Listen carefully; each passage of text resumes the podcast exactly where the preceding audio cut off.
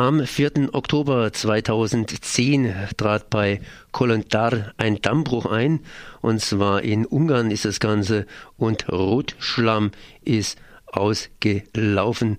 Und äh, naja gut, was es damit auf sich hat, jetzt gleich mehr von Herr Schuster. Servus. Hallo. Ähm, ja, was war denn das äh, damals in Ungarn? Das war eine riesengroße Katastrophe, als eben entsprechend die ungarische Ortschaft Eika, ne, Eika, glaube ich, gesprochen, genau, ja. eben mit Rotschlamm praktisch geflutet wurde. Genau, es, es, kam dort bei einer Aluminiumoxidfabrik zu einem Dammbruch, wo eben einige hunderttausend Kubikmeter einer giftigen Schlacke sozusagen hier sozusagen hier in die Umwelt gelangt sind.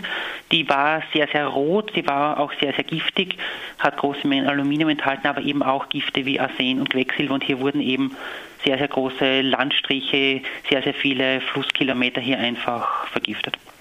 War heißt war oder ist es immer noch ein Problem? Ja, die, die Spuren sind fünf Jahre danach im Wesentlichen beseitigt. Das heißt, der giftige Schlamm wurde hier mit großem Aufwand, zum Beispiel von den Feldern abgetragen. Im Flusslauf finden sich natürlich immer noch sehr hohe Konzentrationen dieser Gifte. Also die Flüsse dort sind schon definitiv nachhaltig geschädigt. Die Landwirtschaft kann dort mittlerweile wieder funktionieren. Es wurden dort Siedlungen für die sozusagen betroffenen Menschen neu errichtet. Der ungarische Staat hat hier sehr viel Geld in die Hand genommen, also bis zu 130 Millionen Euro, die hier sozusagen an Schaden sozusagen hier entstanden sind. Das Schmerzhafte daran ist, die Firma hat bis heute keinen Cent dafür geleistet. Das waren hier alles ungarische Steuergelder, zum Teil wahrscheinlich auch Mittel der Europäischen Union, die hier eingesetzt worden sind. Das heißt äh, praktisch der übliche Prozess, äh, Private machen Profite und der Staat, die Gesellschaft bezahlt. Die Firma ist pleite gegangen, das heißt die, die ursprüngliche Aluminiumfirma existiert nicht mehr, die wurde dann quasi verstaatlicht, hat mittlerweile auch in die Technologie investiert. Das heißt, dieser giftige Rotschlamm wird dort nicht mehr produziert. Die Abfälle entstehen dort nur mehr sozusagen als feste Abfälle. Also die Technologie ist in Ordnung. Die Firma steht nach wie vor unter staatlicher Aufsicht und eben die ursprüngliche Firma gibt es nicht mehr und daher ist hier auch von der Privatfirma hier eben kein Cent zu holen. Was ist die Lehre daraus? Das heißt, hat der ungarische Staat daraus eine Lehre gezogen oder wird praktisch weitergemacht wie bisher?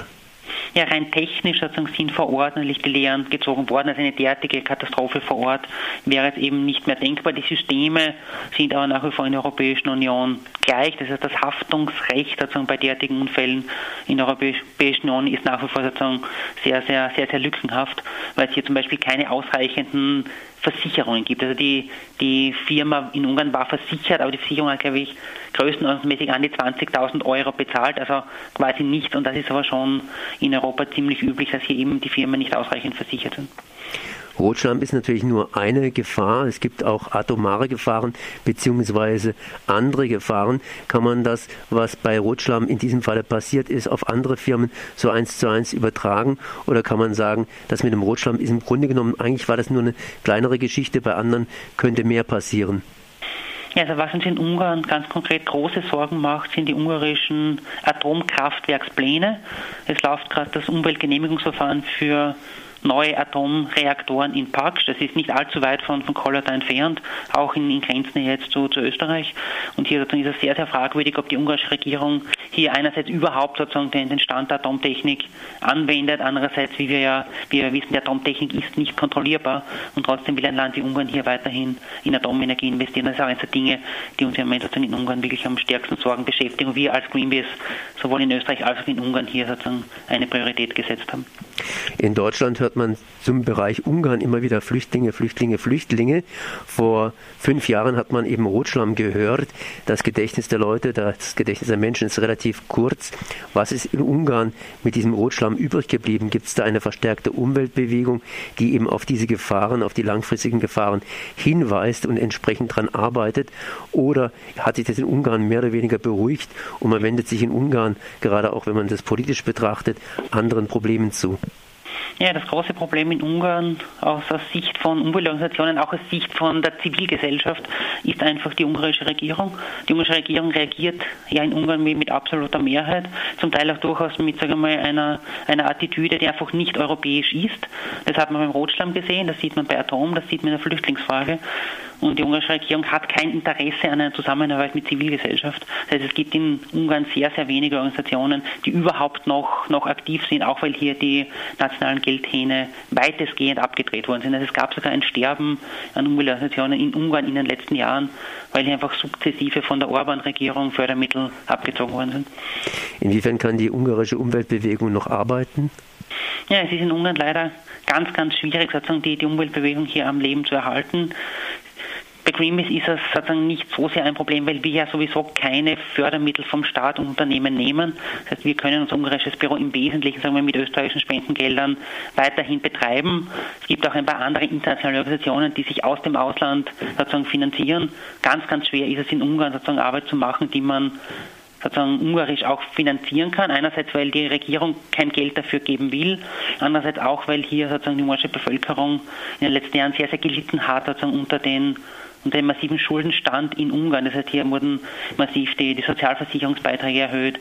Hier gab es keinen Anstieg der Gehälter. Das heißt, die ungarische Bevölkerung hat einfach zu wenig Geld, um die Zivilgesellschaft ausreichend zu unterstützen. Tja, keine besonders guten Nachrichten, wenn man auch sagen muss, dass der Rotschlamm zumindest in Ungarn, das heißt die Rotschlammkatastrophe, einigermaßen in den Griff zu bekommen war. Kann man dazu noch was sagen?